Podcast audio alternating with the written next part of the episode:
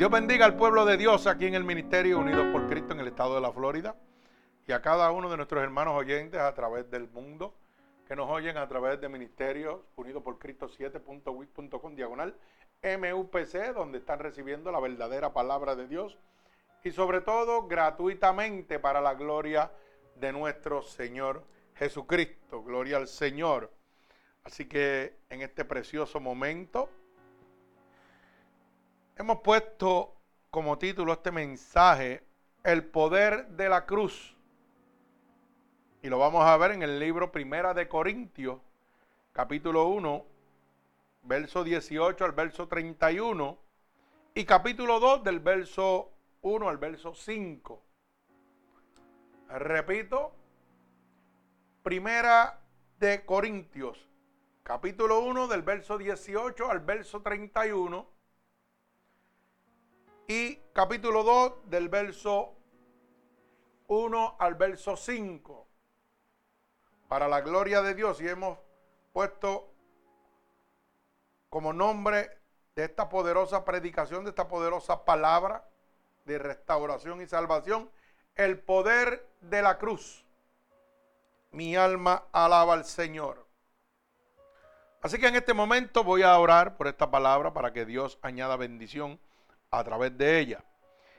Oramos. Señor, con gratitud delante de tu presencia en este momento, Espíritu Santo de Dios, para que tomes esta palabra como una lanza, atravesando corazones y costados, pero sobre todo rompiendo todo yugo y toda atadura que Satanás, el enemigo de las almas, ha puesto sobre tu pueblo, a través de la divertización del Evangelio, Padre. Yo te pido que en este momento esta palabra salga con todo el poder de tu unción, Señor, y pueda rescatar almas para la salvación, Señor. La salvación que recibimos por medio de tu sacrificio en esa cruz del Calvario, Señor. Padre, úsanos como canal de bendición y permítenos ser un instrumento útil en tus manos, Padre. Te lo pedimos en el nombre poderoso de Jesús y el pueblo de Cristo dice amén. Así que en este momento, para dar un preámbulo, ¿verdad?, de lo que está sucediendo antes de ir a las palabras. En este momento tenemos 12.780 almas alrededor del mundo que están escuchando y recibiendo la palabra de salvación gratuitamente. Bendito sea el nombre de Dios. Y para mostrar algunos de los nombres, eh, tenemos Guatemala, Guatemala City, Tulalcingo, México, Mountain View, California, México, México. Eh, Bogotá, Colombia, Tegucigalpa, Honduras, París, Francia, Lima, Perú, San Salvador, El Salvador, London, United Kingdom, Monterrey, México, Santiago de Chile, Medellín, Colombia, Roebuck, Francia, Puebla, México, Madrid, España, Filadelfia, eh, Orlando, Florida, Miami, Florida, Santo Domingo, República Dominicana y otros más, ¿verdad? Que luego los pondremos en actualización. Pero esto es para que usted entienda que la palabra de Dios está llegando gratuitamente alrededor del mundo. Bendito sea el nombre de Dios. Y queremos, ¿verdad?, eh, públicamente agradecer a muchas de las personas que Dios ha tocado su corazón y están aportando para que este ministerio pueda seguir caminando, ¿verdad? Ya que hay unos gastos que hay que suplir y no vamos a decir la cantidad, pero sí que Dios tocó su corazón y quiero que sepa que no son miembros de nuestra iglesia. Son gente que en la carretera Dios los ha tocado.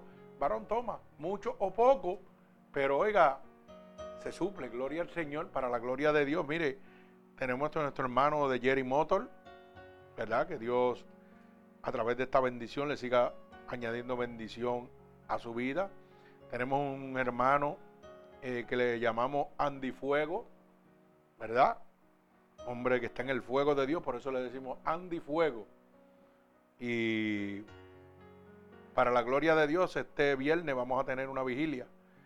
Y ellos han confirmado que vienen para acá. Y nos vamos a gozar con el testimonio de ese varón, ¿verdad? Una cosa eh, impresionante, el testimonio de él. Y le digo una cosa, este, habían pospuesto dos vigilias ya. Y entonces a veces uno pregunta, pastor, pero ¿por qué no hizo la vigilia este weekend? ¿Por qué no la hizo este otro? Y tiene que ser este viernes, cuando este joven certificó de esa manera que iba a estar aquí, yo entendí que no es a mi tiempo y que es al tiempo de Dios. A lo mejor yo humanamente podía haber puesto una fecha, pero Dios tenía algo ya preparado para nosotros. Yo entiendo que bendición ha de venir, ¿verdad? A través de este joven, Andy Fuego, a través de las cosas que pueda traer, ¿verdad? Esperamos en el Señor que el enemigo no interponga, ¿verdad? Lo que Dios tiene planeado.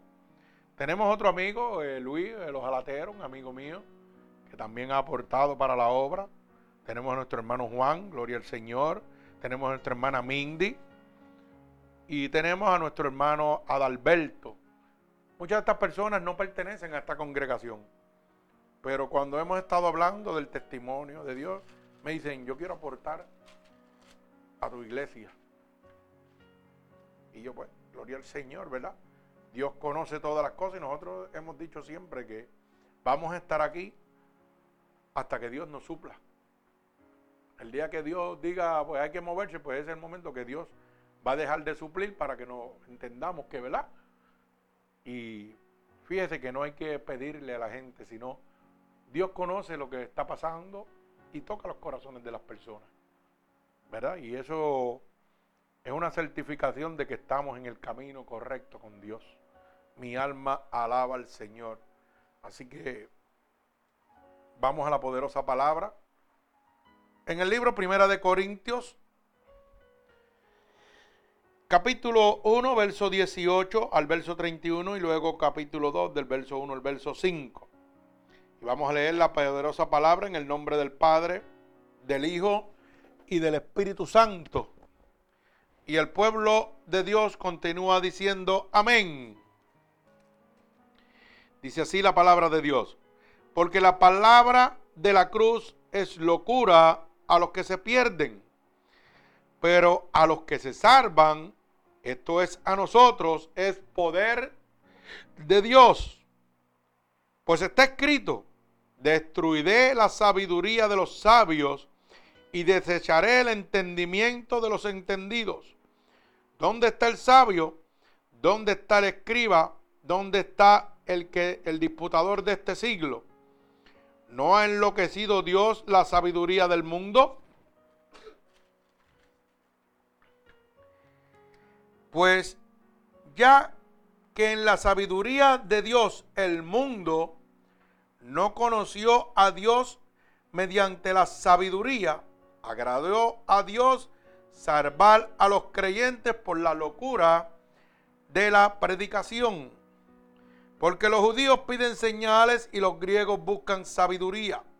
Pero nosotros predicamos a Cristo crucificado. Para los judíos ciertamente tropezadero y para los gentiles locura.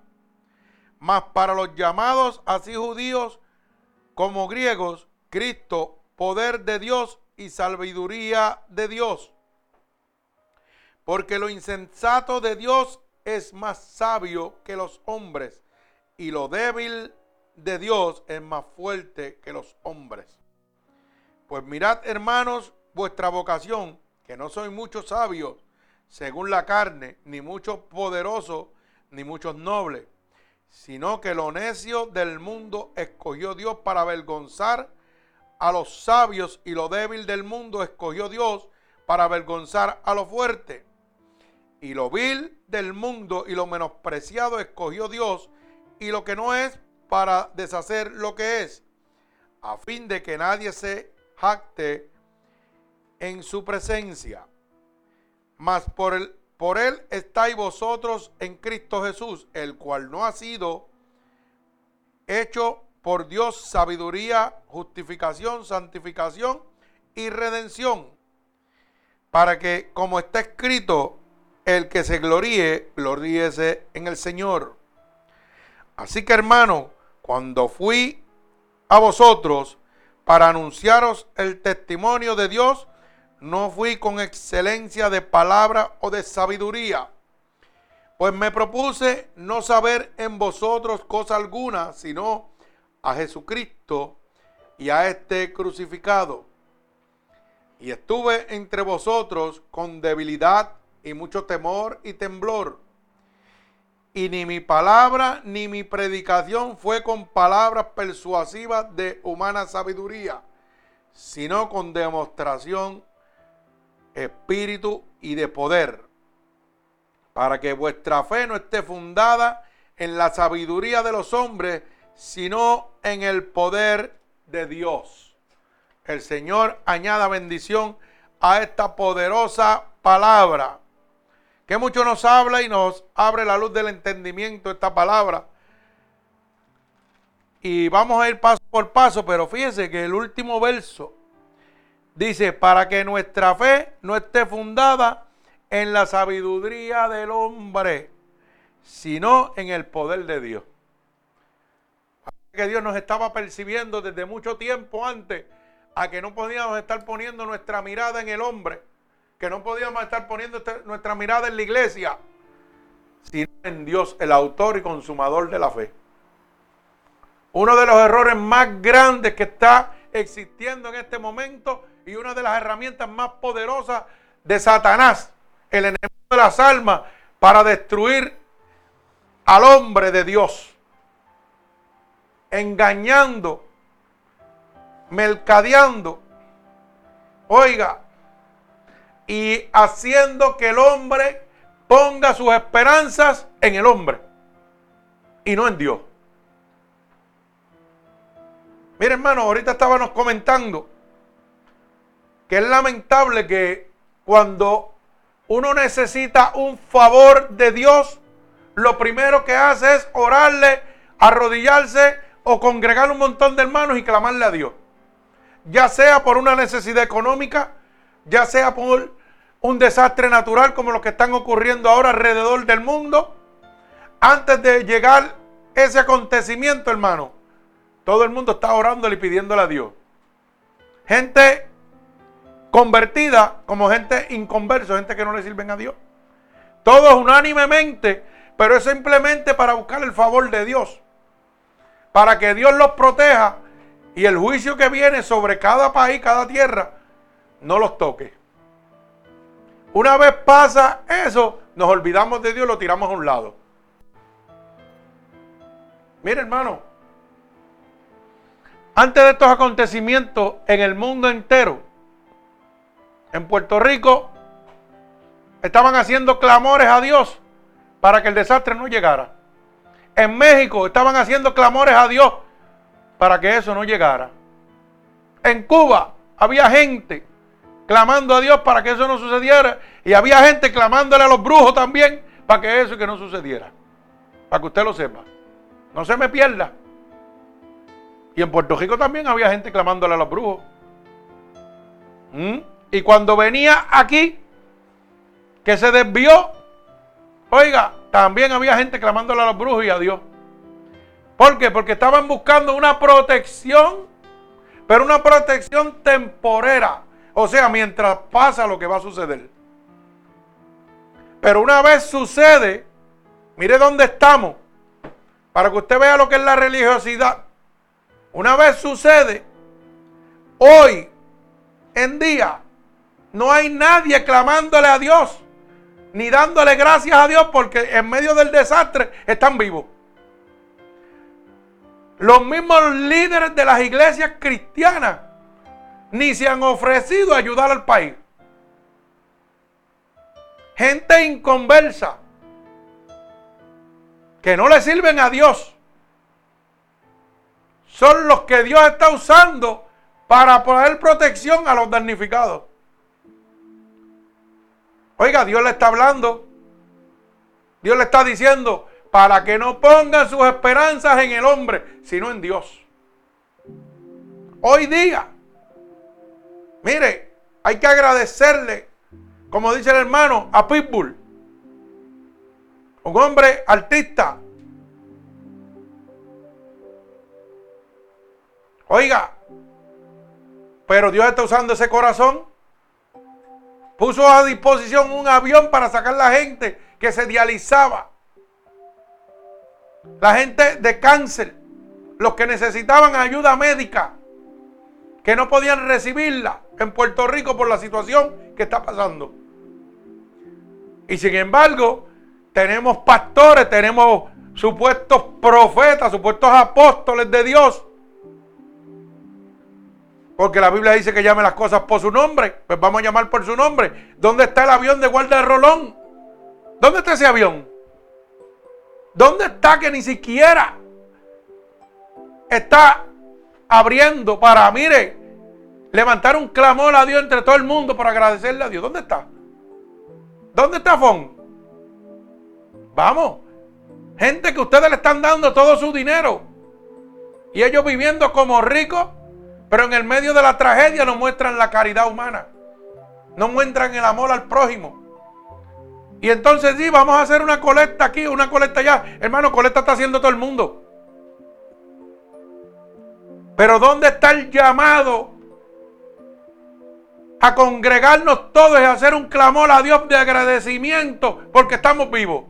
Ah, de eso se olvidó todo el mundo. Porque es que Dios lo usamos como un amuleto a nuestra condición, a nuestro favor. Así estamos viviendo, hermano. Mire, hoy en día la gente no le importa ni hablar de Dios en medio de esta tragedia.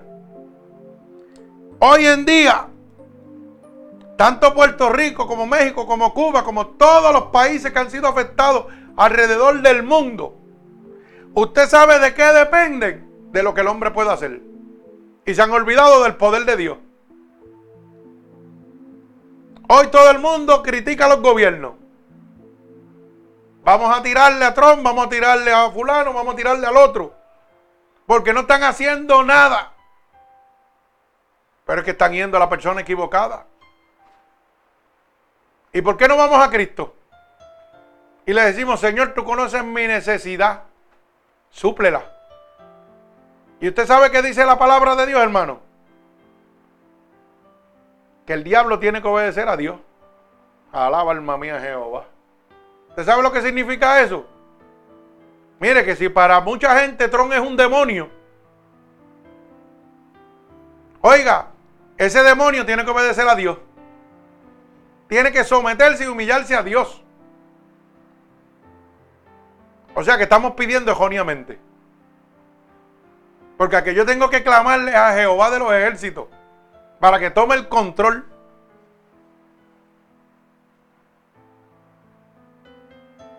Pero la misma Biblia dice, para que no pongas tus esperanzas en el hombre, pero la humanidad sigue poniendo sus esperanzas en el hombre y no en el amor de Dios y no en el poder de la cruz. Mi alma alaba al Señor. Dios es bueno, de verdad que Dios es bueno, hermano. Y a lo mejor usted dirá que mi predicación es un poco fuerte. No, hermano, yo soy realista. Y yo tengo que dar lo que Dios me da. Yo no puedo hablar lo que Dios no me da. Se han olvidado de Dios totalmente. Y con lo único que cuentan es con el hombre, con lo que el hombre puede hacer. Dios que tiene el poder de parar los vientos, las aguas, de hacer todo lo que Él quiera. Y el hombre que es limitado, pues nosotros vamos a donde, la limitación a que nos ayude. Pues tenemos que estar mal, ¿verdad? Y vamos a seguir mal. Porque mientras no reconozcamos la superioridad de Dios sobre el hombre, la gloria de Dios sobre el hombre, hermano, el ser humano va a estar mal. Esto ha sido desde el principio hasta el día de hoy. Los reinos, los ricos, los poderosos siempre han querido mostrar una superioridad por encima de Dios. Y siempre han fracasado. Todavía estamos bajo la misma visión que el hombre puede hacer por mí.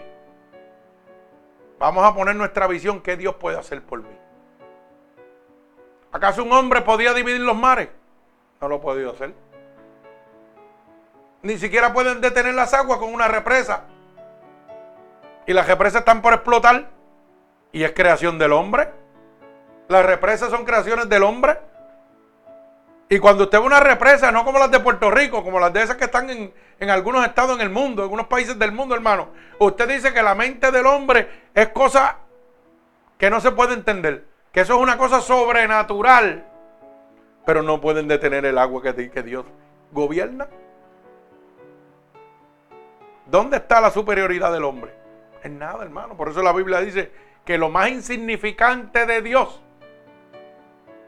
destruye toda la sabiduría del hombre. Lo más insignificante, imagínese usted. Y todavía nosotros seguimos detrás de las cosas de los hombres.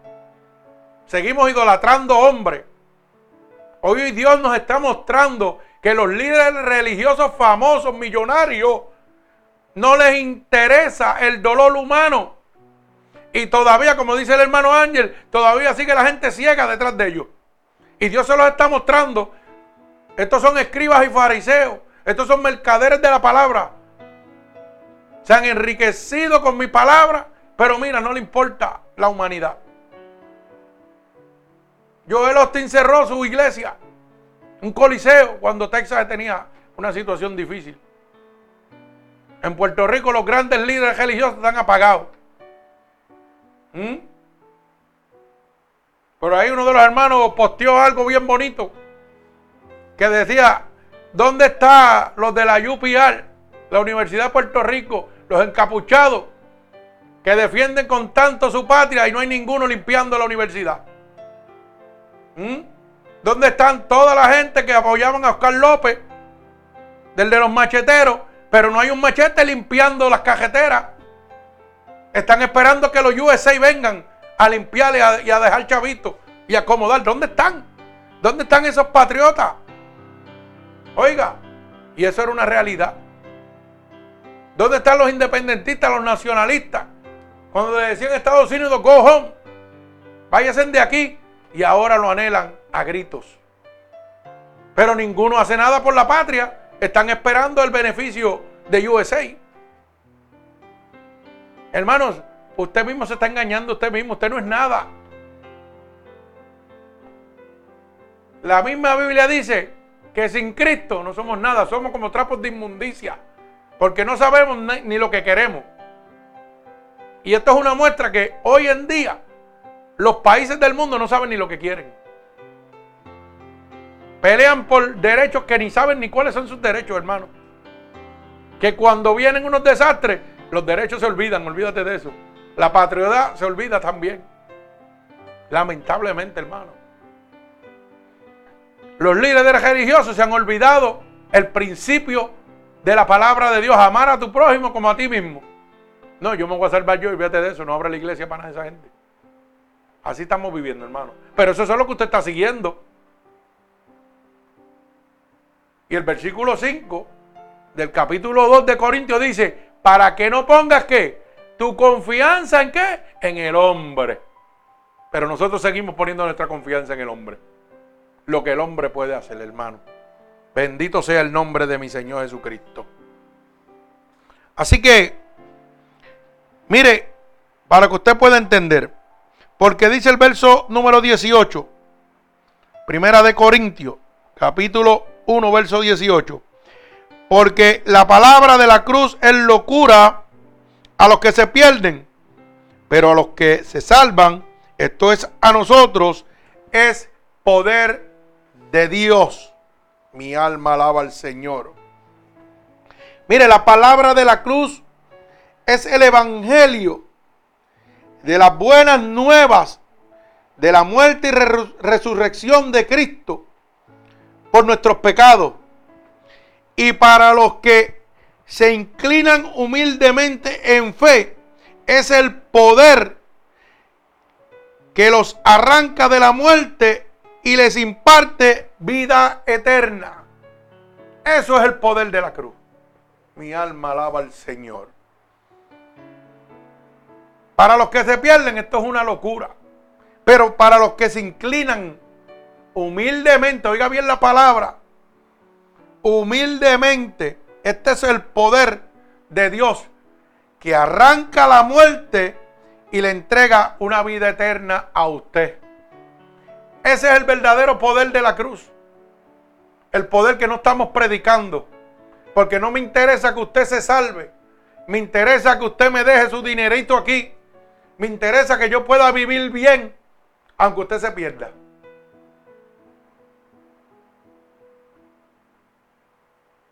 Porque no va bajo los preceptos de Dios, sino bajo los preceptos del hombre. Hoy no se predica salvación, hermano. Hoy no se predica arrepentimiento. Hoy se predica prosperidad, que es lo que usted necesita.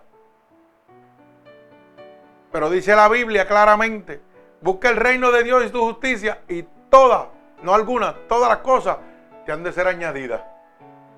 O sea que el que trae eso es Jesucristo. Dios lo va a hacer próspero a usted y no próspero económicamente, próspero totalmente. Porque la economía un día está bien y un día está mal. Pero Dios no. Mi alma alaba al Señor. Vive Jesucristo. O sea que esa cruz, esa muerte, ese sacrificio, que para algunos es una locura, porque los mismos eh, escribas, fariseos, ¿verdad? Los mismos griegos que eran unos inteligentes en, su saber, en lo que ellos pensaban, esa cruz era locura. Pero el apóstol Pablo dice que para los que se iban a salvar era poder de Dios. Y dice Hebreos capítulo 13, verso 8, que el poder de Dios sigue siendo el mismo. Ese poder no se ha cortado. El poder de Dios es el mismo ayer, hoy y por los siglos. Así que el poder de esa cruz no ha disminuido, hermano. El poder de esa cruz anunció claramente que la única alternativa que usted tenía es Jesucristo es el Espíritu Santo de Dios. Esa palabra dice que usted no ponga sus esperanzas en el hombre, sino en Jesucristo. Pero para los que se van a perder, esto es locura. Gente que no quieren conocer de Dios, gente que están con, conforme a su vida y no les interesa la salvación. Pues esto es locura. Pero ¿sabe qué?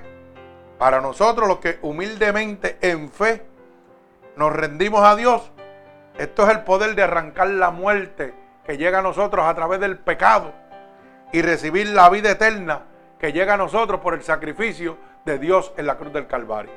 Mi alma alaba al Señor. Dios es bueno. Mire, el verso 19 dice claramente, pues está escrito que destruiré la sabiduría de los sabios y desecharé el entendimiento de los entendidos. O sea, escrito está en la palabra de Dios que Dios iba a destruir la sabiduría de los sabios. Hoy la gente viene y, quieren ser, todo el mundo quiere ser pastor. Todo el mundo quiere tener una iglesia de muchos feligreses. Y lo primero que hacen es que se van a un instituto a llenarse de sabiduría, de mucho conocimiento en la palabra, pero nada en el espíritu porque no son llamados por Dios. Y eso es como un lo que retimba. Nada hay, hermano. Dice la palabra que el mucho conocimiento envanece el espíritu. Cuando tú conoces mucho de la palabra de Dios y te crees la última pipa del desierto, hermano, vas a echar a Dios a un lado y te vas a poner engrandecer tú. Y eso es lo que está pasando. Entonces la gente que no tiene conocimiento ni lectura de la palabra, oyen una persona con mucha elocuencia, con mucha palabrería fina, y piensan que ese hombre está correcto en lo que está diciendo. Pero usted sabe que por eso yo le digo a usted, cuando usted vaya a la iglesia que vaya, oiga el sermón que oiga, tenga la Biblia en sus manos. Y confirme que cada palabra de ese predicador está establecida en el Evangelio de Dios. Y no está alterada. Porque la Biblia dice que mi pueblo padece por falta de conocimiento. Que gente va a ser engañada. Y van a hacer mercadería le van a quitar los chavitos. Lo dice así. Van a hacer mercadería de usted. O sea, van a vivir de usted. Se van a enriquecer a través del Evangelio, pero explotándolo usted. Eso está claro, mi hermano. es una cosa que no la desvanece nadie. Porque está escrito en la palabra de Dios. Fíjese. Que dice que destruiré la sabiduría de los sabios cómo Dios destruye la sabiduría de los sabios. Hermano, con el poder de Jesucristo, con el poder del Espíritu Santo. Cuando Dios hace cosas que el hombre no puede hacer. Cuando Dios hace milagros que para el hombre es imposible, toda la sabiduría del hombre, todo lo que aprendió en el instituto, se convierte en vanidad. Oye, se va al desperdicio porque mire, quedó en ridículo. Pero eso lo hace el Espíritu Santo de Dios. Para eso Dios te dejó su palabra, que es toda sabiduría. Pero cuando tú, me explico, cuando tú deltiversas la palabra de Dios a tu manera, estás cambiando la sabiduría de Dios por la sabiduría del hombre para mercadear. Y Dios los pone en vergüenza. Y Dios se encarga a través de muchas alternativas que él usa de desenmascarar a estos mercaderes de la palabra. Ok, ejemplo. Sabiduría de hombre. Tienen a todo el mundo con los, con los cerebros lavados. No, yo voy a esta iglesia porque es la más grande, la más lujosa. Y aquí, cacho, yo me gozo, tremendo. Ejemplo, yo el Austin. ¿Cuántos miembros tiene? Miles. ¿Y qué hizo Dios ahora? Le quitó la máscara. Trajo un desastre a Texas y le mostró que él no es un siervo de Dios. ¿Dónde está la humanidad? ¿Dónde está el amor al prójimo? ¿Dónde está la ayuda? Él no le importó. ¿Eso es un hombre de Dios o es un hombre del diablo?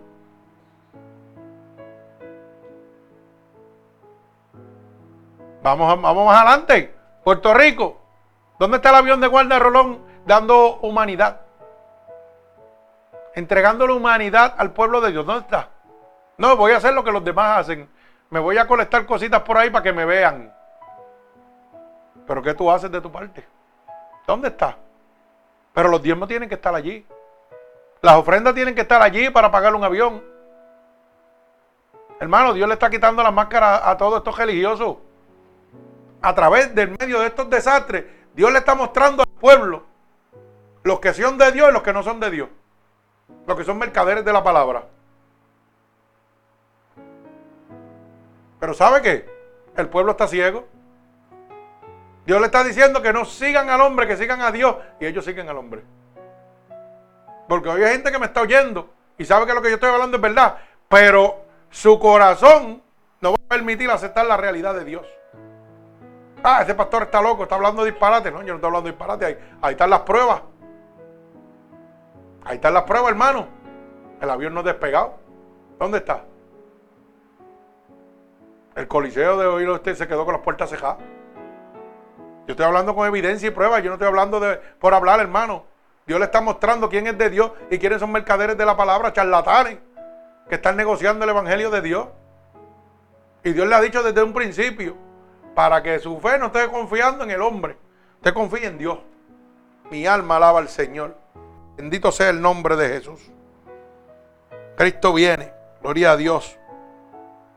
Mire, este verso 19 está hablando de cuando Dios reprende a Israel por su culto hipócrita y sus reglas humanas para la salvación del hombre.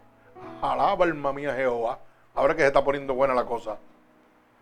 Oiga bien, de eso es que está hablando este versículo cuando dice, destruiré la sabiduría de los sabios y desecharé el entendimiento de los entendidos.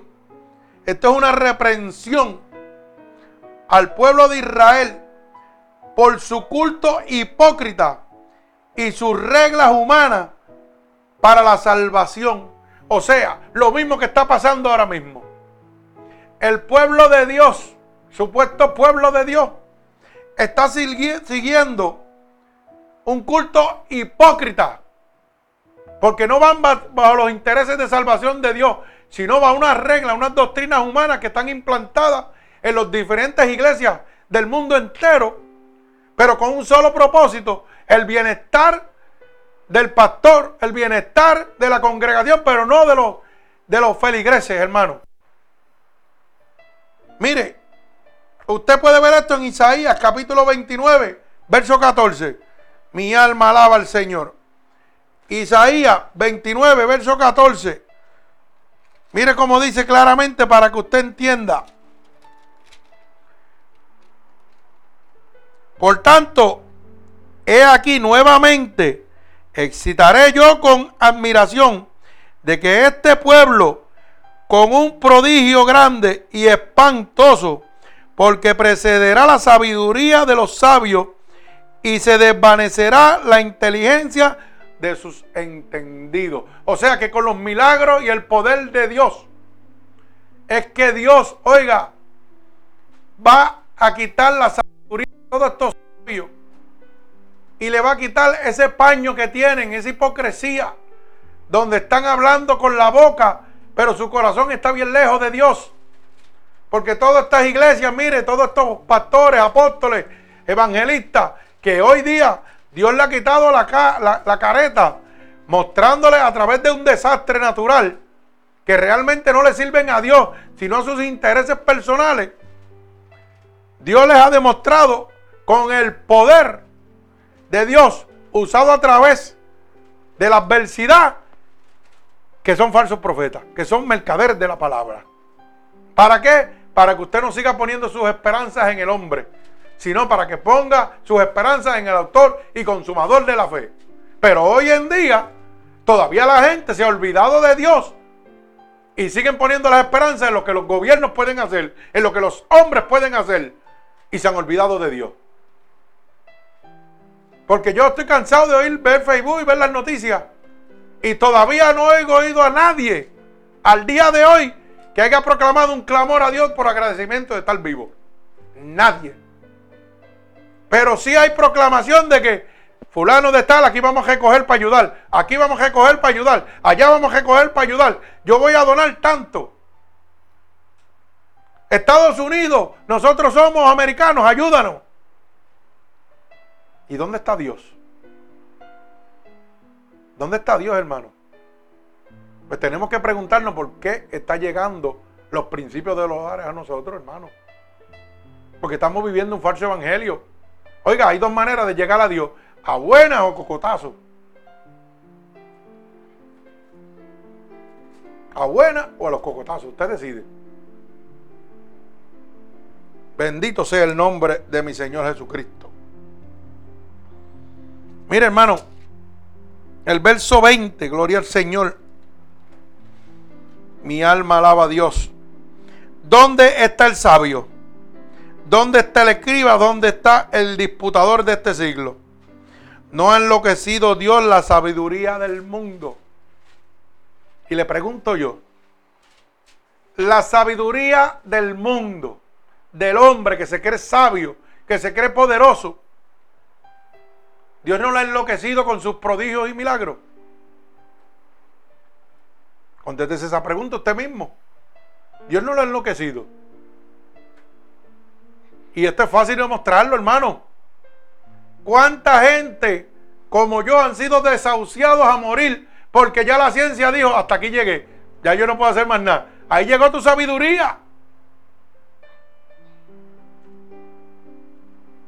Y entra Dios y dice, pues ahora llegué yo,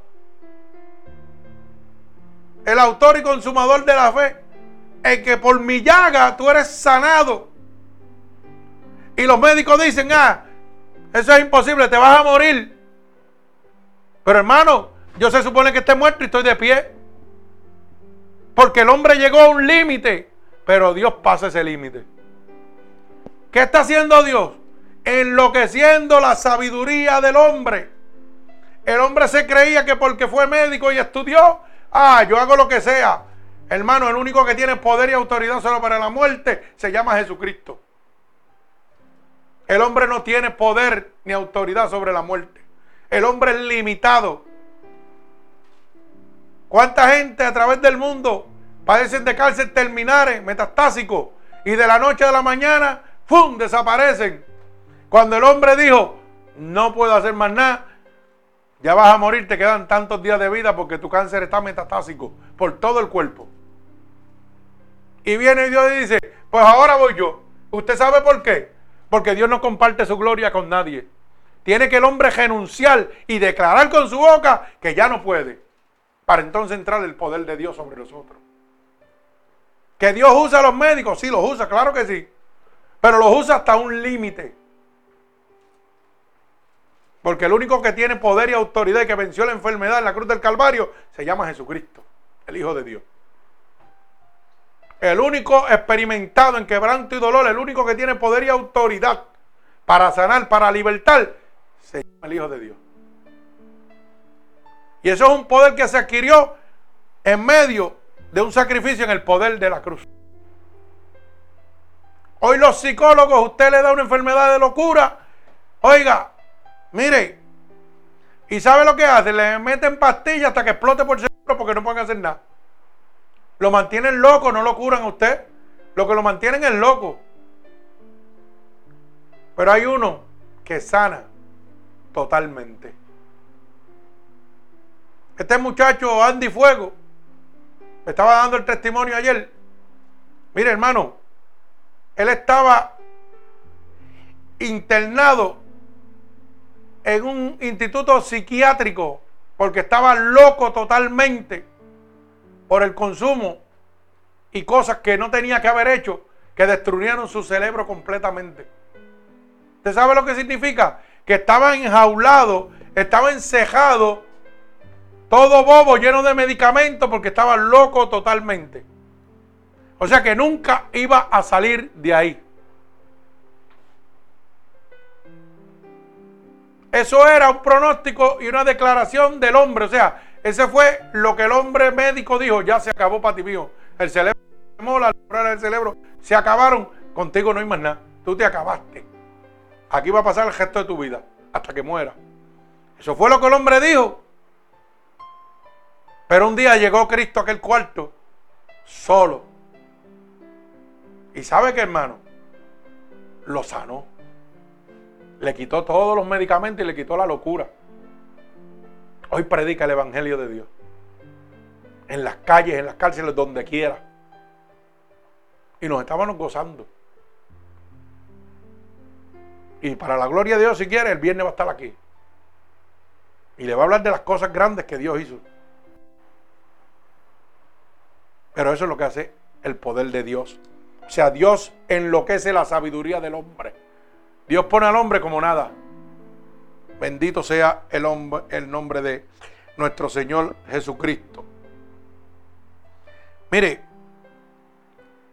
¿dónde está esa sabiduría del sabio? Mire, el punto es que todos los esfuerzos humanos para encontrar el favor de Dios caerán penosamente. ¿Usted entiende lo que le estoy diciendo?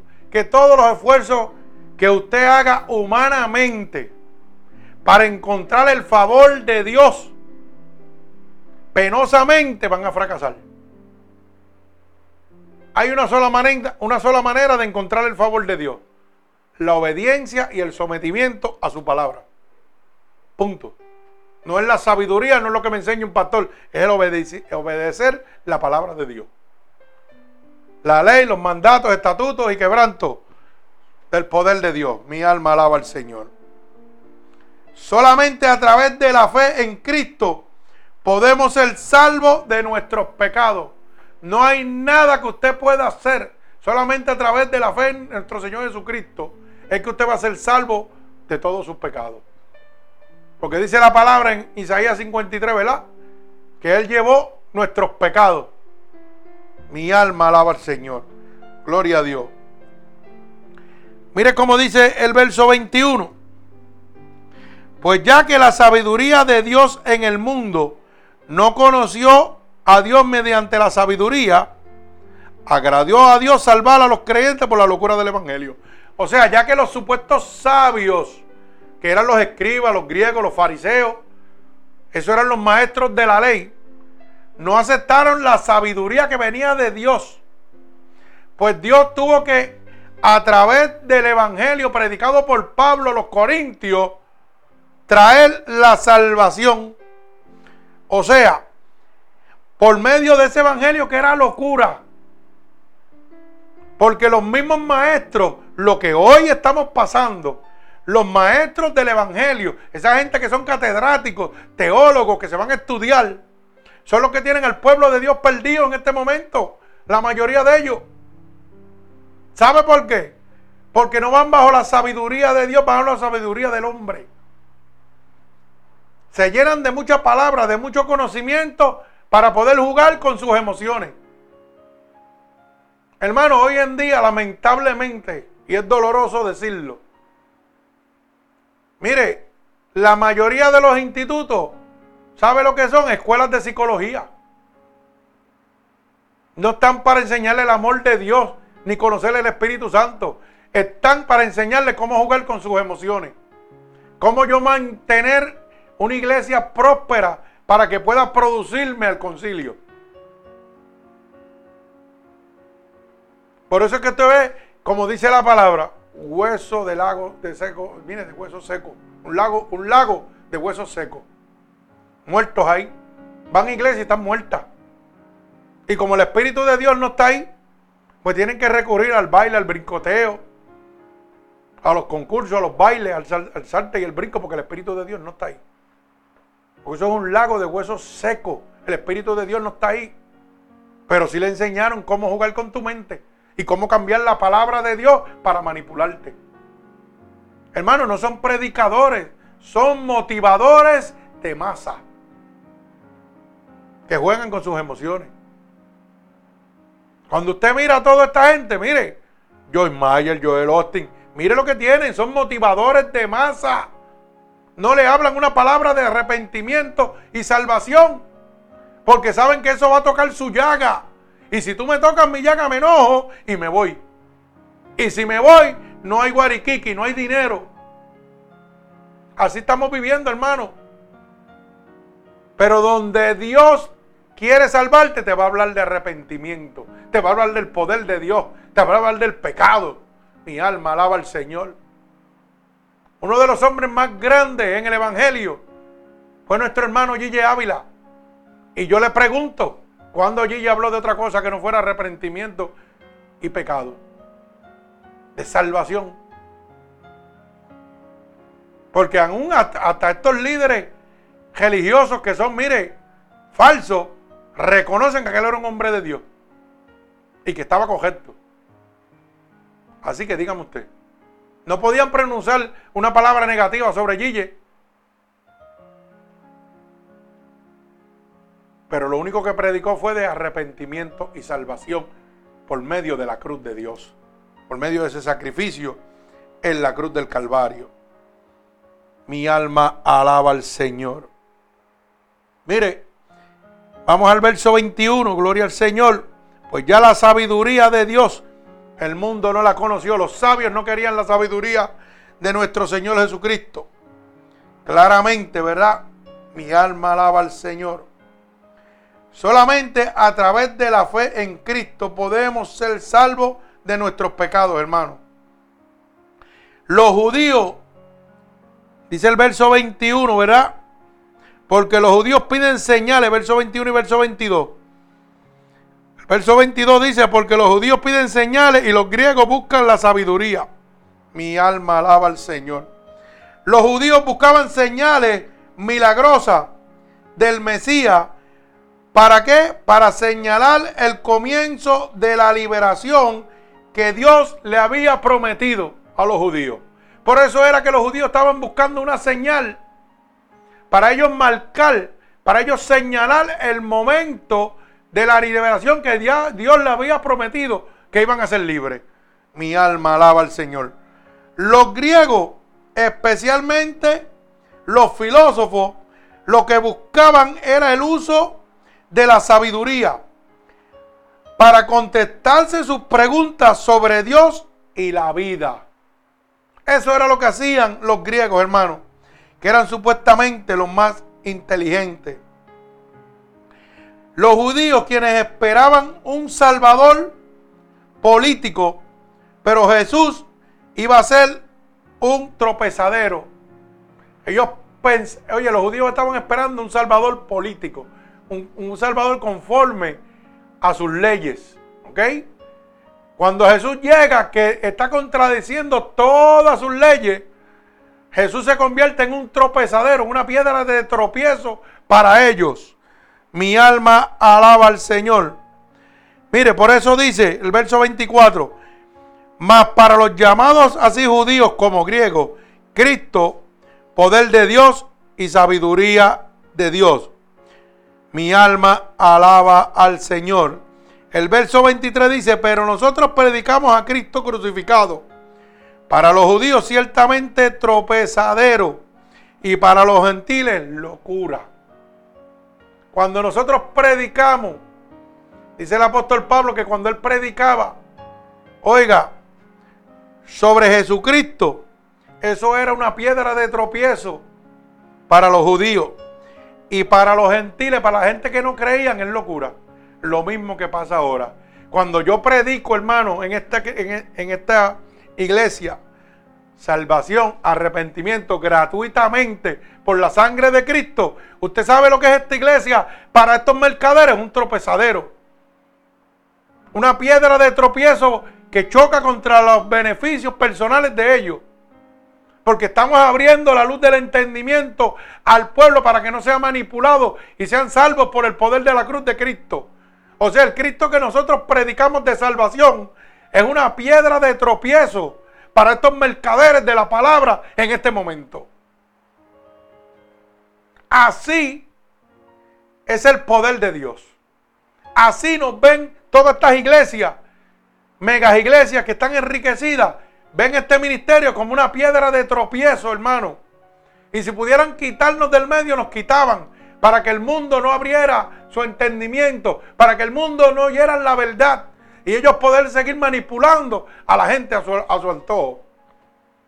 Pero ¿sabe qué? Cosa dura es dar golpe contra el aguijón. Y la palabra de Dios dice, ¿quién contra ti si yo estoy contigo? O sea, Dios está con nosotros y con Cristo somos más que vencedores. Así que esto no lo detiene nadie. Nadie, porque estamos con el poderoso, el Espíritu Santo de Dios.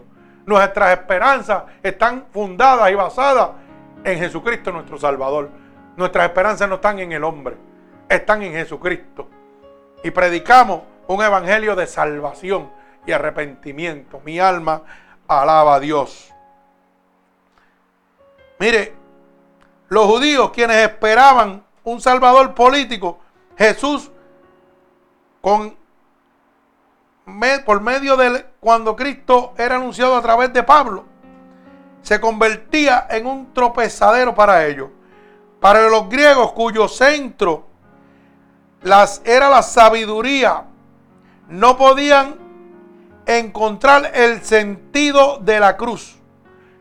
Para los judíos, Dios era una piedra de tropiezo.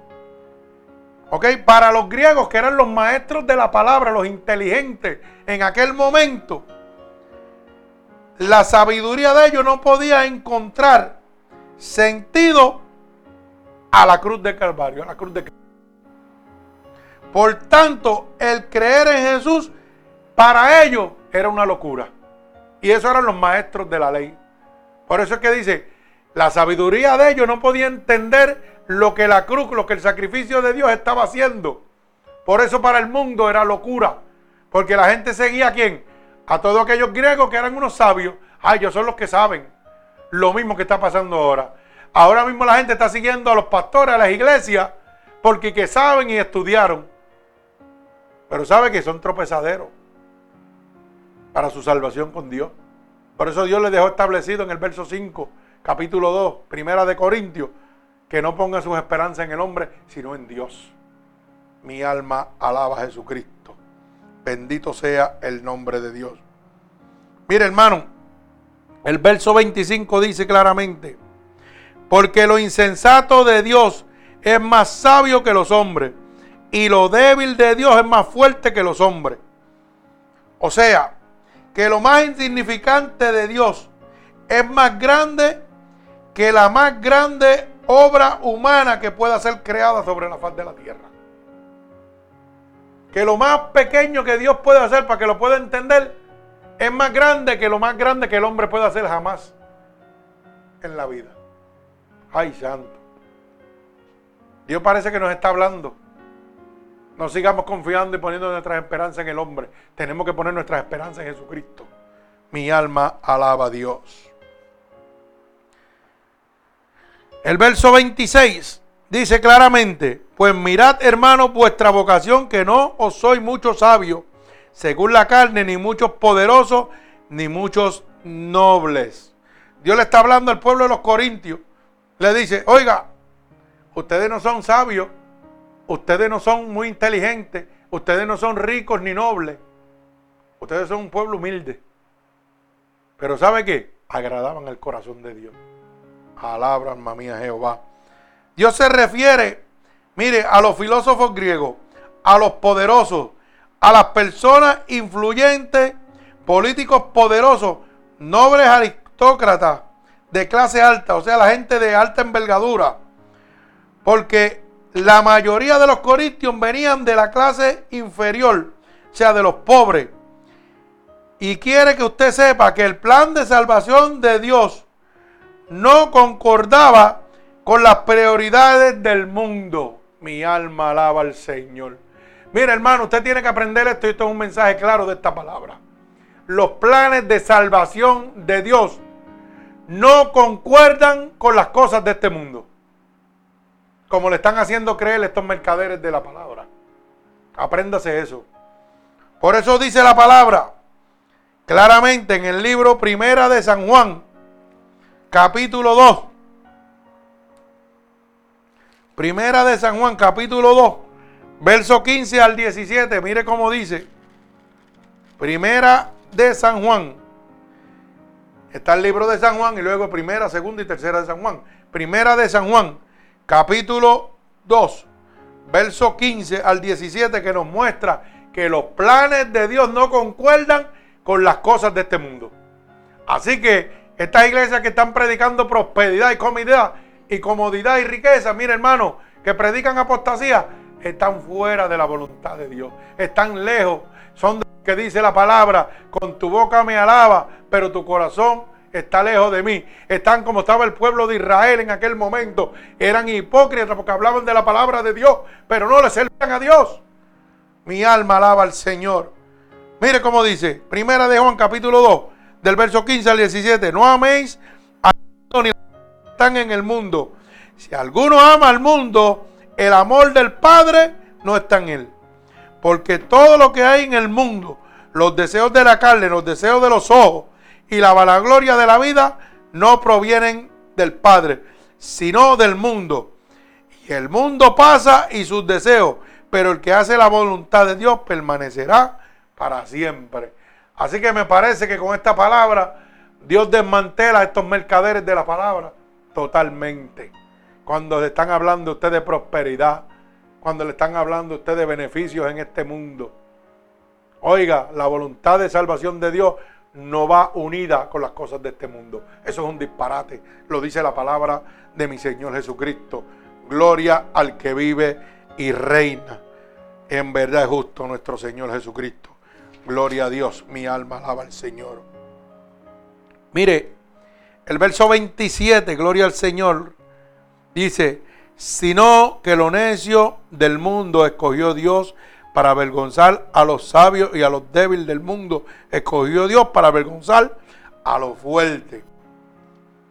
Mire, muchos de los creyentes en los Corintios eran despreciados ante los ojos del mundo. Pero ¿sabe qué? Pero encontraron gracia ante los ojos de Dios. O sea, la mayoría de la población de los corintios, como no, eh, como eran pobres, como hay muchos en este momento, de clase humilde, son de, eran despreciados por estos ricos, por estos poderosos de la palabra. Pero fíjense que la palabra nos hace claro que estos encontraron gracia ante los ojos de Dios. Por eso dice la palabra, porque Dios escogió lo más vil y lo más despreciado. Y lo que no es para deshacer lo que era. O sea, gente que para ellos no era nada, deshacían con el poder de Dios toda su sabiduría, toda su riqueza. Me explico a través de ministerios como este y muchos más que hay alrededor del mundo, a través de siervos de Dios que han sido tocados por el Espíritu Santo de Dios, que han sido sanados de cáncer, de enfermedades incurables, a través de siervos que Dios los usa sanando, libertando demonios de las personas. Es que Dios destruye la sabiduría de estos mercaderes, de estos religiosos que están jugando con sus emociones que están quitándole su dinero a través de estos ministerios que están llenos del poder de Dios. Porque Dios está mostrando a través de estos siervos que Dios es real. Y que Dios derrama de su poder sobre todo aquel que se someta a Él, para la salvación de las almas. Una confirmación más del poder de la cruz de Jesucristo. Mi alma alaba al Señor. Por eso el libro de Marcos 16, 16 dice, si usted creyera y fuere bautizado sería salvo, mas no, si no sería condenado. En mi nombre echaría fuera demonios, sobre los enfermos pondrían las manos y sanarán, comerá cosas mortíferas y nada le hará daño. Pero eso es un poder que nosotros adquirimos a través de qué? Del sacrificio de Dios en la cruz del Calvario. En el libro de Juan dice que si creyeres en las obras que yo hice, las harías también y hasta aún más grandes que las que yo hice porque yo las llevaré al Padre y el Padre las concederá. Mi alma alaba al Señor. Por eso cuando usted pone las manos en el poder de Jesucristo, creyendo totalmente, sin dudar en el poder de Dios, la gente se sana, la gente se liberta. Mi alma alaba al Señor. Pero cuando esto empieza a suceder, nosotros nos convertimos en piedra de tropiezo para los mercaderes de la palabra. Bendito sea el nombre de Jesús. ¿Sabe por qué? Porque esto va en contra de sus intereses mi alma alaba al Señor. Unos intereses que lo que le muestran es que las cosas del mundo son las que van conforme a la voluntad de Dios. Pero ya leímos en la palabra claramente que dice que nada del mundo va conforme a la voluntad de Dios. Así que olvídese de ser rico. Mi alma alaba al Señor. Bendito sea el nombre de Jesús. Gloria al Señor Jesucristo. Mire, Verso 28 dice que Dios escogió lo más vil y lo más despreciado. Ese es usted y yo. Si yo no hubiera estado muerto en el pecado, Cristo no hubiera llegado a mi vida. Pero ¿sabe qué? Es que Dios usa lo que considera necio y vil en este mundo para revelar, oiga bien, su verdad al mundo.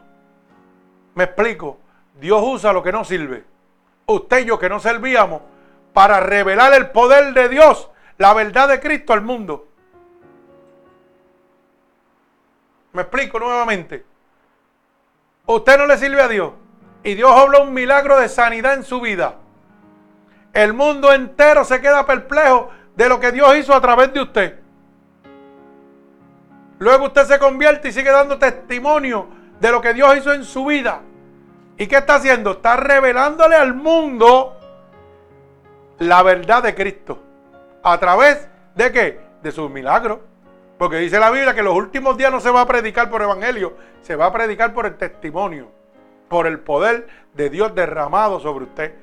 Así que cuando usted esté padeciendo de alguna enfermedad, de alguna situación, piense en su mente lo siguiente, esto es para la gloria de Dios. En un momento Dios me va a sanar y yo voy a dar testimonio del poder de gloria. O sea, para que usted entienda, por eso dice que para los que aman a Jesús todas las cosas obran para bien. Cuando yo me estaba muriendo, mucha gente se estaba sanando. Cuando yo empecé que me estaba muriendo, yo no lo entendía, pero Dios me lo fue mostrando. Me dijo, es que yo necesito tenerte enfermo para que otros conozcan mi poder.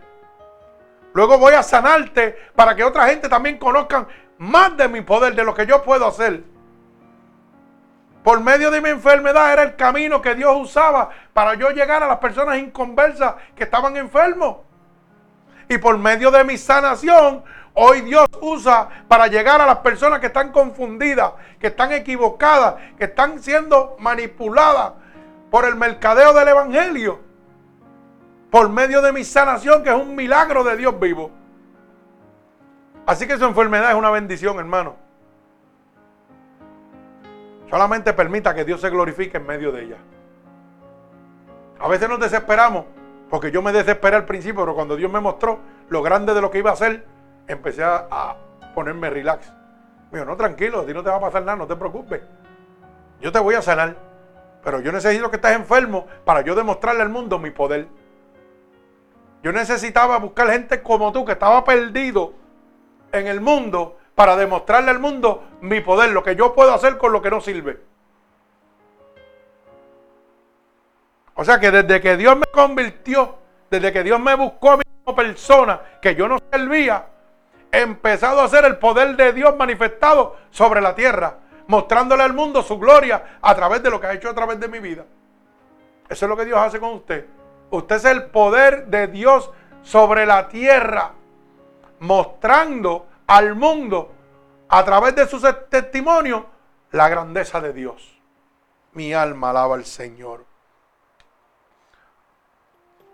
Por eso es que le decimos que Dios usa al necio, al vil, a lo más despreciado de la tierra, para revelar su poder. Porque la gente busca en los doctores, la gente busca en la gente famosa, en los estudiosos, en la gente de alta cuña, de alta clase. Y no consiguen nada. Entonces Dios busca lo más humilde y lo levanta. Y humilla la sabiduría de estos sabios. Así trabaja Dios. Bendito sea el nombre de Jesús. De modo que Dios permite esto. ¿Sabe por qué? Para que solo Él reciba la gloria. Porque si Dios lo hace con un famoso, la fama va a estar todavía entre Dios y el famoso. Entre Dios y el sano. Pero cuando Dios lo hace conmigo, que no soy nada, la gente lo que ve es la gloria de Dios.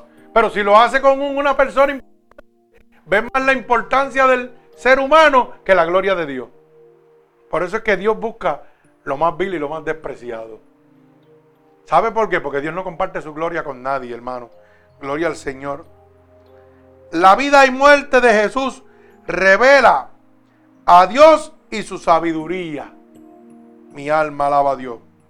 Puesto que Dios no solo imparte sabiduría, sino que también imparte justicia.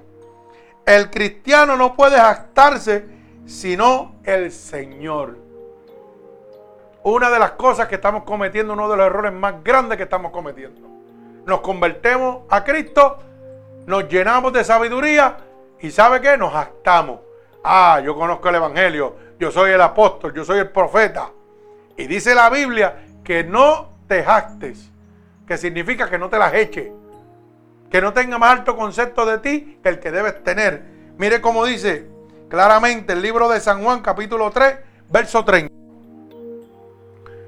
Libro de San Juan capítulo 3 y verso 30, gloria a Dios. Dice, porque es necesario que Él crezca, pero que yo mengüe. Cuando yo vengo a Cristo, hermano, yo tengo que seguir menguando. O sea, tengo que seguir, mire, dejando que la gloria sea de Dios. Ahora mismo usted ve muchos artistas convertidos y gente están siguiendo la iglesia, pero no están siguiendo a Dios. Están siguiendo al artista. Ah, fulano de tal, y van y se llena el coliseo. Porque va a predicar fulano de tal. Pero no están buscando a fulano de tal. Están buscando a quién? Al artista. Ay, muchachos, sí, mira. ¿Y cómo usted se da cuenta de eso? Hermano, porque el 90% de esa gente se quedan en la misma condición. No hay un cambio, no hay una salvación.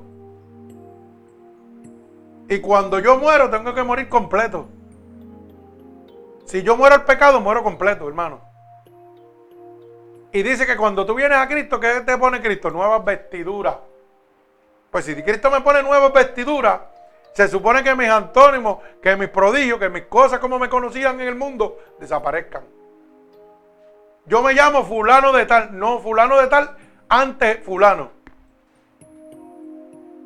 ¿Para qué? Ah, porque como fulano de tal, no lo conoce nadie, pero al artista sí lo conoce nadie. Vamos a seguir usando el nombre del artista para llenar los parques y llenar los sitios.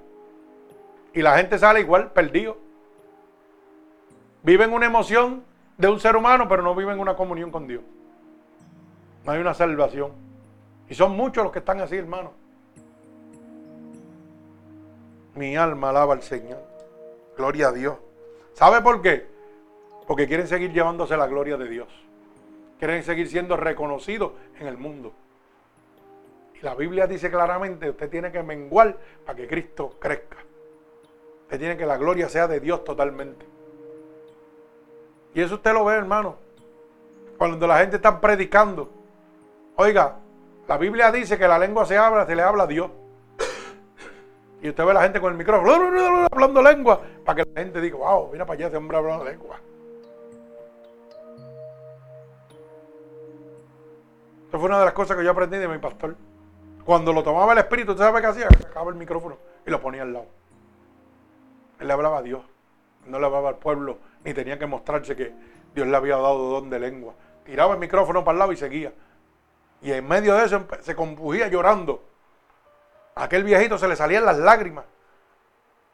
Todo eso lo aprendí yo. Hoy en día yo hablo lengua, no, déjame poner el micrófono para que todo el mundo mire. Como el gallo pelea, todo el mundo me mire. Míreme que soy yo el que estoy hablando. Y a Dios lo dejan abajo. Olvidando la palabra de Dios. Mi alma alaba al Señor. Yo me busco mucho cocotazo, pero ¿sabe qué? Tengo una medicina que se llama Cristo. Así que a mí no me importa eso. Yo voy a ver la, la verdad, porque la verdad nos va a hacer libre a cada uno de nosotros. Gloria al Señor. Estamos culminando, gloria a Cristo. Mi alma alaba a Dios. Mire, el capítulo 2, verso 1, primera de Corintios dice, así hermano, cuando fui a vosotros para anunciar el testimonio de Dios, no fui con excelencia de palabras o de sabiduría. Mire, hoy en día las iglesias se llenan porque viene un predicador con mucha palabrería y mucha sabiduría de aquí. Pero ¿dónde está Dios? ¿Dónde está la gente convertida? ¿Cuántos se convierten? ¿Cuánto hay una transformación en su vida? Eso lo vemos, hermano. Eso yo lo veo porque ahora mismo, mire, mis propias amistades, como estábamos hablando ayer. O sea, tú vas a una iglesia, ¿pero qué tú vas a una iglesia? Si tú estás perdido. Es una iglesia donde brincas, saltas, se llenan de emociones, porque tu mujer va, yo voy, y se acabó, ya eso es todo. Pero una de, una de las leyes que dice la palabra de Dios para no entrar al reino de los cielos es que no te puedes embocachar. ¿Y por qué todavía tú sigues embocachándote? Contestate esa pregunta. Porque no te están hablando la verdad, hermano. Tú estás en un, mercader de palabras. Tú estás jugando con tus emociones. Mi alma alaba a Cristo. Mire, Pablo decía a los corintios, estas palabras. Así, hermano, que cuando fui a vosotros, le dice, para anunciar el testimonio de Dios, no fui con excelencia de palabra o de sabiduría. ¿Con qué fue Pablo? Con testimonio del Espíritu Santo de Dios. No tenía que conocer esta palabra de él ni en un instituto, sino tenía que hablar la verdad de Cristo. Mi alma alaba al Señor. La predicación de Pablo, según los modelos humanos no era impresionante, según los maestros de la palabra. Pero fue el vehículo del Espíritu de Dios para salvar a los corintios, enseñando a no confiar en sí, en sí mismo, sino que confiaran en Dios. Oiga bien, o sea, me explico para que lo pueda entender. La predicación de Pablo, según los maestros de aquella época, escribas, fariseos, los griegos, lo que Pablo predicaba era basura, no interesaba, porque no impresionaba a nadie. Hoy en día, hoy estamos viviendo lo mismo. Lo que yo predico aquí al mundo, para estos mercaderes de la palabra, no es importante, porque a ellos no les interesa que usted se salve. Lo mismo que hacían los griegos. A mí no me interesa que los, que, los, que los corintios se salven. A mí me interesa que yo soy el sabio, que yo soy el que mando y todo es para mí. Así estamos viviendo. Hoy yo le hablo una palabra de arrepentimiento, de salvación. Y para las iglesias que mercadean, ese pastor está loco, eso no es importante, no le hagan caso a eso. Así estamos viviendo en este momento lo mismo que se vivió 2500 años atrás. Pero hermano, el poder de Dios no se ha cortado, sigue siendo el mismo. Mi alma alaba a Dios. Pero ¿sabe qué? Ese fue el vehículo que Dios usó para predicarle y salvar los corintios. Pablo no predicaba de sabiduría, Pablo predicaba del Espíritu Santo. Pablo predicaba de Jesucristo. El que lo había cambiado a él de asesino de cristiano. ¿ah? Oiga, un perseguidor y asesino de cristiano levantando iglesias para la gloria de Dios, sanando, libertando gente para la gloria de Dios. Eso no le interesa al mundo. Al mundo le interesa sacarte tu chavito. Nada más. Mi alma alaba a Jesucristo. Dios es bueno. Gloria a Dios. Pero ¿sabe qué, hermano? Dice Pablo que claramente para salvar a los corintios, él enseñaba a no confiar en Pablo, a no confiar en las iglesias que eran dirigidas por los quién? Por los griegos, por los judíos, sino a confiar en Dios. Cuando usted va a un sitio, no importa la iglesia que usted vaya, hermano, lo que tiene que aprender es que le enseñe a confiar totalmente en Dios. En el momento que usted trate de confiar en la iglesia, se perdió. En el momento que le abren de prosperidad, de comodidad y bienestar humano en este mundo, usted está perdido. Salga de ahí cogiendo. Porque la salvación de Dios no va junta con las cosas del mundo. Mi alma alaba al Señor. Bendito sea el nombre de mi Señor Jesucristo. Mire, Pablo tuvo temor y debilidades, como dice el verso 3 y verso 4. Mire cómo dice, y estuve en vosotros con debilidad y mucho temor y mucho temblor. Y ni mi palabra ni mi predicación fue con palabras persuasivas de humana sabiduría, sino con demostración del Espíritu y poder. O sea, que Pablo cuando predicaba el Evangelio, como cuando le va a tocar a usted dar testimonio, hablarle a alguien en la calle, usted a lo mejor las piernas le van a temblar. Porque Pablo dice que tuvo temor. Pablo dice claramente que tuvo debilidad. A pesar de que estaba respaldado por Dios. ¿Por qué? Porque había una parte carnal humana.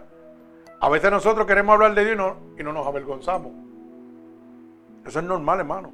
O no me atrevo porque lo primero que Satanás te pone en la cabeza, tú no tienes buenas palabrerías, tú no hablas elocuente, tú no sabes hablar.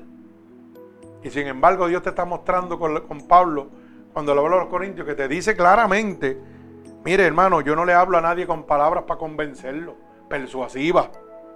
Yo no hablo con palabras de sabiduría, sino que yo demuestro el espíritu y el poder de Dios que habita en mí. Alabado sea el nombre de Dios.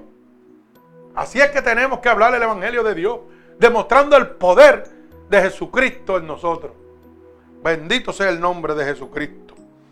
Bendito sea Dios. Mi alma alaba a Dios.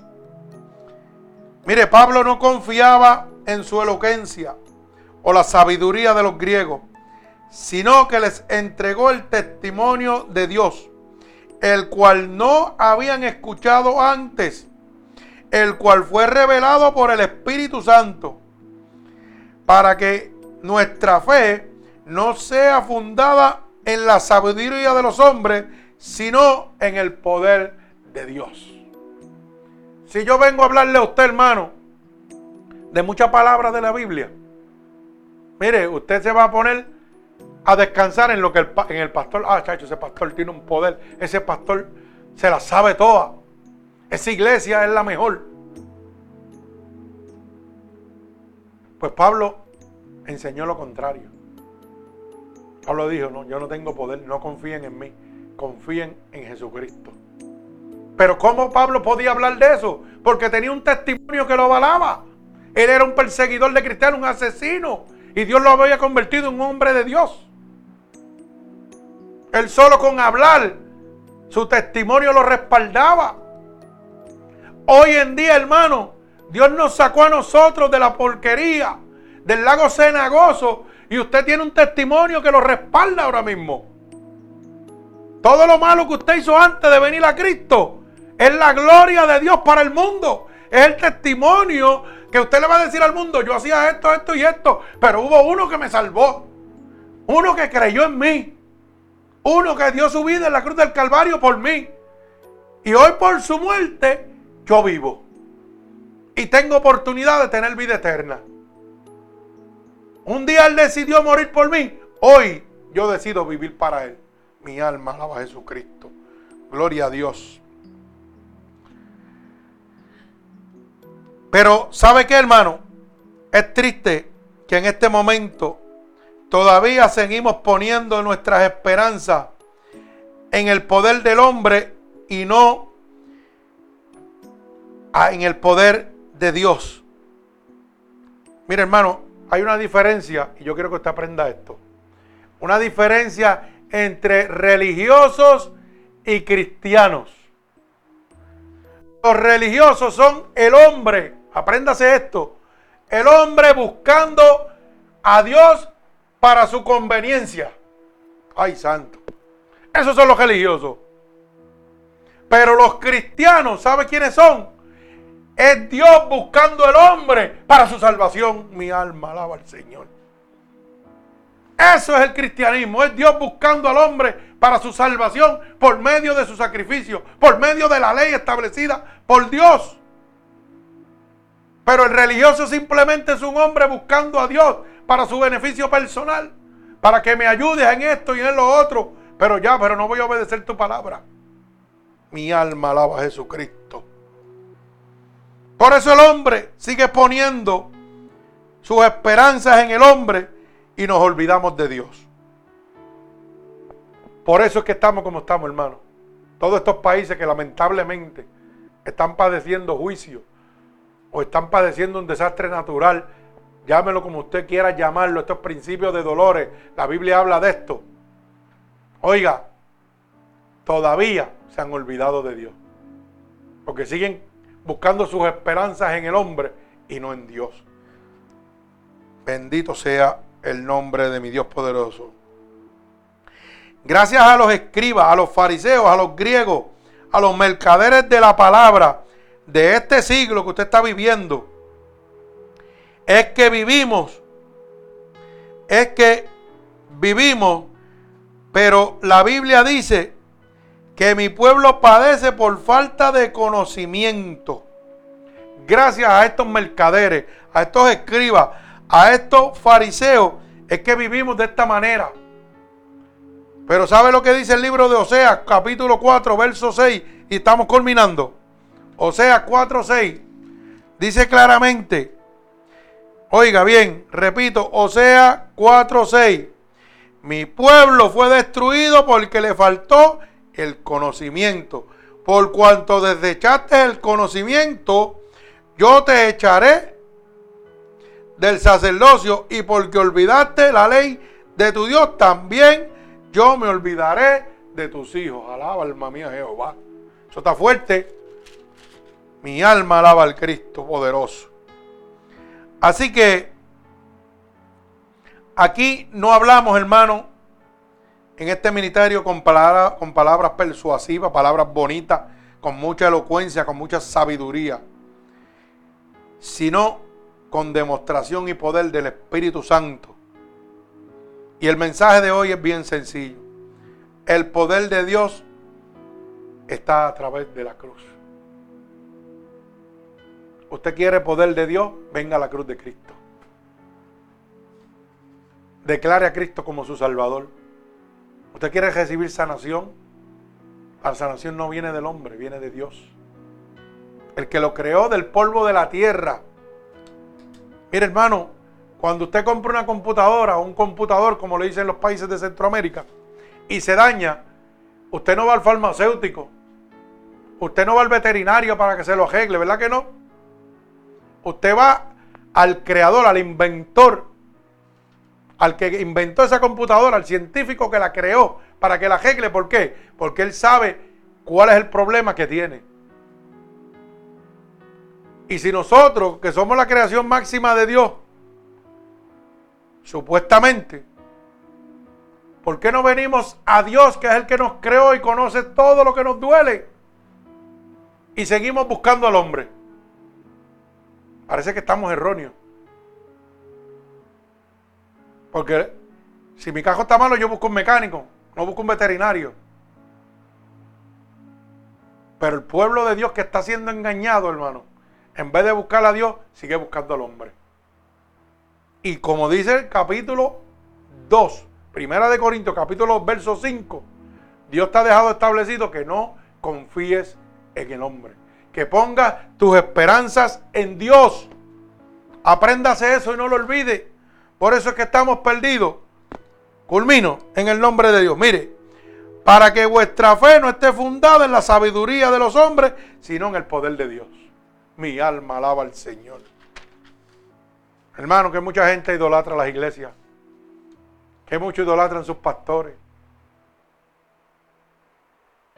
Pero no basan su salvación en nuestro Señor Jesucristo. Hermano, tiene que mirar el poder de la cruz.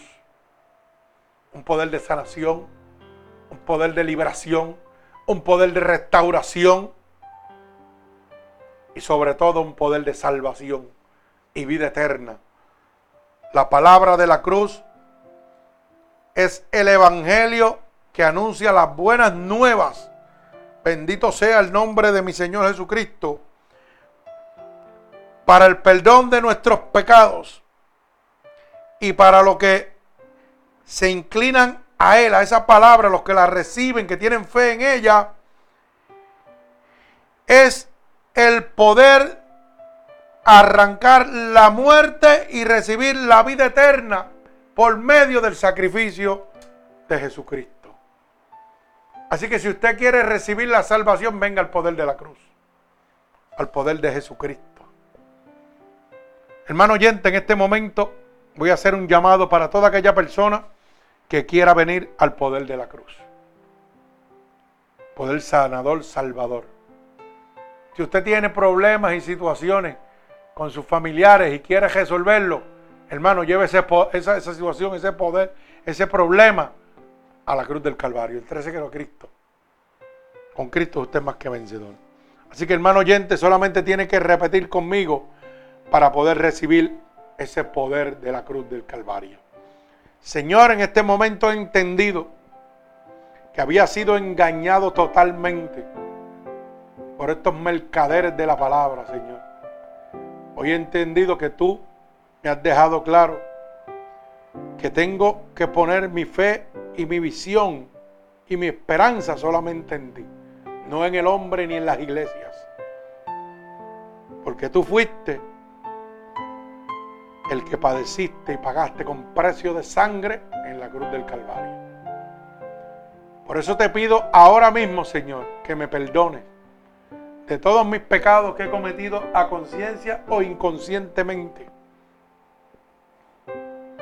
He oído que tu poderosa palabra dice que si yo declaro con mi boca que tú eres mi Salvador, sería salvo. Y en este momento yo declaro con mi boca que tú eres mi Salvador. He oído que tu palabra dice que si yo creyera en mi corazón que tú te levantaste de entre los muertos, yo sería salvo. Y en este momento yo creo, sí Señor, que tú te has levantado de entre los muertos. Por eso te pido que me escribas en el libro de la vida y no permitas que me aparte nunca más de ti. Padre, en el nombre de Jesús, mira a cada una de estas personas alrededor del mundo que en este momento te han aceptado como tu único y exclusivo Salvador. Yo te pido que tú te allegues a ellos en este momento. Padre, como confirmación de que tú los recibes en este momento como hijos tuyos. Átalos con cuerdas de amor a ti, Padre. En el nombre poderoso de Jesús y por el poder de tu palabra, yo regalo un regalo del cielo para cada uno de ellos como confirmación, Señor, de que tú los recibes en este momento. Que las corrientes de agua viva, Señor, emanen sobre ellos. Que la unción de tu Santo Espíritu los cubra. Padre, en el nombre poderoso de Jesús, yo lo declaro hecho. En el nombre de Jesús, amén y amén. Así que hermano oyente, si esta predicación ha, transformado su vida y usted ha estado como a Cristo como su único y exclusivo Salvador, usted puede hacérsela llegar a cualquier persona que usted quiera gratuitamente a través de Unidos por Cristo 7 www.wixsite.com diagonal MUPC. Recuerde que es gratuitamente, repito, Unidos por Cristo 7.wixsite.com diagonal MUPC. Recuerde que estamos domingo a las 11 y 30 eh, de la mañana y a las 8 pm de la noche. Miércoles y viernes a las 8 de la noche. Recuerde que si usted entra a las once y media y todavía no hemos salido, es que estamos eh, ministrando, estamos alabando al Señor, pero vamos a salir al aire. No se desespere y espere, porque aquí no hay un programa.